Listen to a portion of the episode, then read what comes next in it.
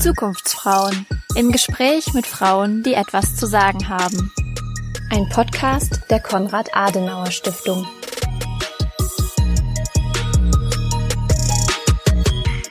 Hallo und herzlich willkommen zu einer neuen Folge der Zukunftsfrauen, der ersten in diesem Jahr. Für alle, die neu dabei sind und mich noch nicht kennen, ich bin Julia van der Linde und ich spreche in diesem Podcast mit Frauen über ihren persönlichen Weg und ihr Engagement in unterschiedlichen gesellschaftlichen Bereichen. Frauen, die Mut machen. Sie berichten jeweils über ihre persönliche Geschichte, ihre Herausforderungen auf dem Weg zu mehr Mitbestimmung, ihre konkreten Ziele, ihre Visionen.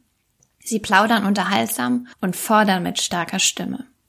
Heute darf ich mich mit gleich drei tollen Frauen über das Thema Mentoring für Frauen unterhalten. Regina Dvorak-Vucetic leitet in der Konrad-Adenauer-Stiftung das Mentoring-Programm für Frauen, die sich für ein politisches Amt interessieren. Unterstützt wird sie dabei von den beiden Coaches Gisela Bob und Dorothea Meisch. Alle drei geben hier heute einen Einblick in das Thema Mentoring als Methode zur Nachwuchsförderung in der Politik und erzählen von ihrer persönlichen Motivation für das Programm und ihrem Weg zum Mentoring. Regina Dvorak-Vucetic ist Referentin im politischen Bildungsforum Baden-Württemberg und veranstaltet zurzeit das zweite Mentoring-Programm der Kasse in Baden-Württemberg. Hallo Regina, schön, dass du uns heute von dem Programm berichtest. Ja, hallo Julia. Wir freuen uns, dass wir heute unser Programm vorstellen dürfen im Podcast.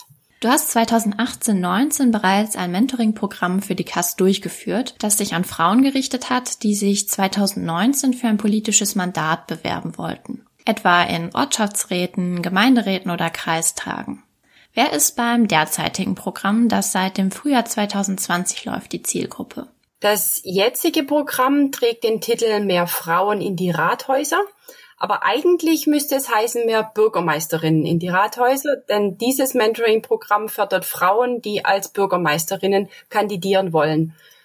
Denn nicht nur bei den Mandatsträgerinnen der Kommunalpolitik haben wir viel zu wenig Frauen, die dabei sind. In Baden-Württemberg hatten wir letztes Jahr Wahlen und da sind es im Moment knapp 26 Prozent der Mandatsträgerinnen oder Mandatsträger, die Frauen sind. Noch gravierender ist es bei den Bürgermeisterinnen. Hier beträgt der Anteil in Baden-Württemberg gerade mal acht Prozent der Frauen, die das Amt der Bürgermeisterin oder der Oberbürgermeisterin innehaben. Und wenn man sich aber anschaut auf den Hochschulen für öffentliche Verwaltungen in Baden-Württemberg, da haben wir weibliche Studierende von etwa 70 Prozent. Das heißt, wir haben noch ganz, ganz viele potenzielle Bürgermeisterinnen und die wollen wir mit unserem Vorhaben unterstützen. Aber wir sprechen bei uns im Mentoring-Programm nicht nur die Frauen an, die Oberbürgermeisterin oder Bürgermeisterin werden wollen, sondern auch die Damen, die Interesse haben, als Dezernentin arbeiten zu wollen. Auch die wollen wir coachen bei uns. Wie läuft so ein Mentoring-Programm ab? Wie kann man sich das vorstellen? Und war das jetzt während der Corona-Pandemie anders als sonst? Also wir orientieren uns bei unserem Mentoring-Programm an den Qualitätskriterien der Gesellschaft für Mentoring. Das heißt unter anderem, dass unser Programm einen klar definierten Zeitraum hat, dass jede Mentee, also jede Frau, die gecoacht wird, einer Mentorin zugeordnet ist und mit der auch einen Vertrag vereinbart, in dem die beiden festhalten, wie sie sich denn gegenseitig unterstützen können. Also was kann die Mentee verlangen von der Mentorin und was kann die Mentorin der Mentee tatsächlich geben. Das wird festgehalten gestalten, damit es eben auch eine Win-Win-Situation für beide Seiten ist und auch das Gelingen damit auch ein Stück weit garantiert ist. Und es läuft parallel dazu noch ein Programm mit inhaltlichen Seminaren von der Adenauer Stiftung, in denen die Mentees begleitet werden, in dem wir inhaltlich äh, vorbereiten auf die Dinge, die die Frauen brauchen, wie zum Beispiel Rhetorik oder auch Wahlkampfplanung und so weiter, um nur einige Kriterien zu nennen. Das Mentoring-Programm konnte nicht so durchgeführt werden, wie wir es geplant hatten. Wir hatten es für das letzte Jahr komplett durchgeplant, aber eben durch die Corona-Pandemie hat sich doch da einiges geändert. Viele Gespräche und auch Präsenzveranstaltungen konnten schlicht gar nicht durchgeführt werden. Wir mussten also umkoordinieren und mit Hilfe von Zoom und Co. Online-Formate erstellen, um qualitativ hochwertig das Programm durchführen zu können. Anfänglich war das natürlich eine Herausforderung, aber wir hatten natürlich auch die Chance, ein neues Format zu integrieren. Das heißt, jetzt aus der Praxis für die Praxis hier können die Bürgermeisterinnen aus ihrem Alltag erzählen und die Anwärterinnen haben die Möglichkeit, Fragen zu stellen und sich auch untereinander zu vernetzen. Und da Baden-Württemberg ja auch ein Flächenland ist, konnten wir durch die Online-Formate auch zeitliche und örtliche Distanzen überwinden. Also es war nicht alles nur negativ durch die Pandemie beeinflusst. Als Coaches haben Gisela Bob und Dorothea Maisch das Programm begleitet. Frau Bob, Sie waren dabei insbesondere für die Mentees zuständig, also die potenziellen zukünftigen Bürgermeisterinnen und Oberbürgermeisterinnen. Was war dabei genau Ihre Aufgabe? Eine meiner Aufgaben ist es, den gesamten Prozess des Mentorings aus der Perspektive der Mentee, also unserer Kundin, zu betrachten. Sie soll am Ende sagen können, das Mentoring hat mir viel gebracht, ich habe davon profitiert. Bei jedem einzelnen Schritt von unserer Konzeption bis zur Evaluation nehme ich den Blickwinkel der Kundin ein. Das heißt dann zum Beispiel auch Module zu entwickeln, die speziell auf diese Gruppe der Mentees zugeschnitten sind und Rahmenbedingungen für sie zu schaffen, innerhalb derer sie sich optimal weiterentwickeln können. Der Prozess endet mit einer Evaluation. Das ist auch mein Part und heißt zum einen, ich erstelle den Evaluationsbericht für den Träger, also die Konrad-Adenauer-Stiftung. Und zum anderen bringe ich die Erfahrungen wieder aus dem Erleben der Mentee in unser Team zurück, also unserem Team aus Regina Tworschak, Dorothea Maisch und mir. Denn unser Ziel ist es natürlich auch, das Mentoring fortlaufend zu optimieren. Das war jetzt der prozessorientierte Teil, der findet im Hintergrund statt. Das zweite Aufgabenfeld ist sichtbar. Ich bin die Ansprechpartnerin für die Mentees, betreue sie und frage auch regelmäßig den Stand ihres Fortschritts ab. Was würden Sie sagen? Wie profitieren die Mentees von ihrer Teilnahme an einem solchen Programm? Also einfach gefragt, was habe ich davon, wenn ich daran teilnehme? Dafür muss man sich vergegenwärtigen, in welcher Ausgangssituation die Mentee ist. Sie überlegt sich, ob sie den Beruf der Bürgermeisterin ausüben möchte und typisch Frau, ob sie das kann. Sie hinterfragt die Vereinbarkeit mit Partner und Familie Sie hat oft noch keine Vorstellung, bei welcher Gemeinde, ob eine große, eine kleine, ob es das Bürgermeisteramt sein soll oder Oberbürgermeisterin oder Dezernentin. Und wenn ja, wie geht sie überhaupt vor? Das heißt, es sind ganz viele Fragen offen. Es muss vieles überdacht werden. Die Entscheidung muss reifen und zwar ergebnisoffen ohne Druck. Als noch Unerfahrene jetzt einem Profi eine erfahrene Bürgermeisterin oder einen Bürgermeister an die Seite zu bekommen, ist wie ein Geschenk. Frau Meitsch, Sie haben hingegen vor allem die Mentorinnen und Mentoren betreut. Wie wird man eigentlich Mentor oder Mentorin in diesem Programm? Also wir haben mögliche Mentorinnen und Mentoren schon zum Teil vor Beginn des Mentorings angesprochen, ganz gezielt und gefragt, ob sie sich einbringen würden und wie sie das Projekt unterstützen können. Ganz wichtig war für uns zu diesem Zeitpunkt auch schon die Rückmeldung der Mentorinnen und des Mentors, was denn inhaltlich für die zukünftigen Mentees notwendig ist und von Bedeutung sein würde. Letztendlich hatten uns mehr Mentorinnen und Mentoren zugesagt, als wir dann brauchten. Allen war es sehr wichtig, Frauen zu unterstützen. Einheitlicher Tenor war auf jeden Fall mehr Frauen, mehr Bürgermeisterinnen in die Rathäuser. Welche Unterstützung erhalten die Mentorinnen und Mentoren von Ihrer Seite während des Programms? Also wir bereiten sie ganz gezielt auf ihre Aufgabe vor.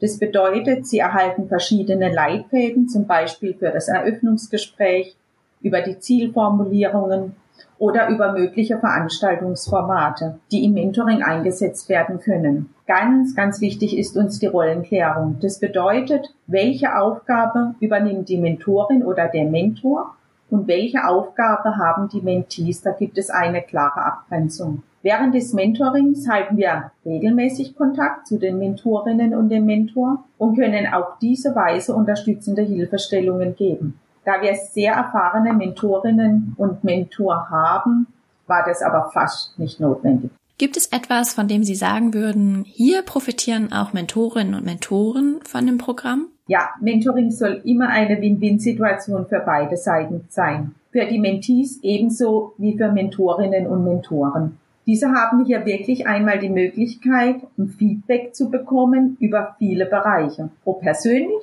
oder berufsspezifisch, aus einer anderen, auch unvoreingenommenen Perspektive. Beim Matching achten wir deshalb auch besonders darauf, dass keine Konkurrenz zwischen Mentor, Mentorin und Mentee besteht. Nur dies ermöglicht wirklich ein offenes und transparentes Arbeiten und ein Vertrauensverhältnis. Jetzt wird man ja nicht zum Coach fürs Mentoring geboren.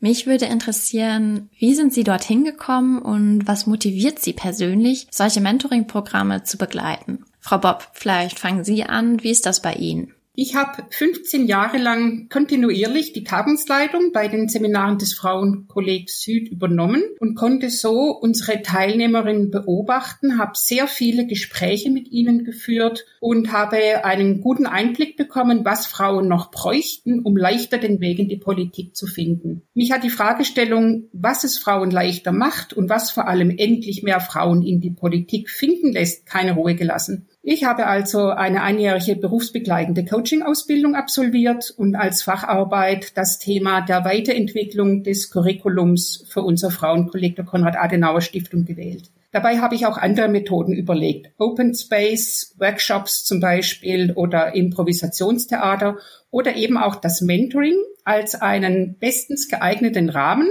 für Entscheidungsfindungen und persönliche Reifungsprozesse. Und bei Ihnen, Frau Maisch?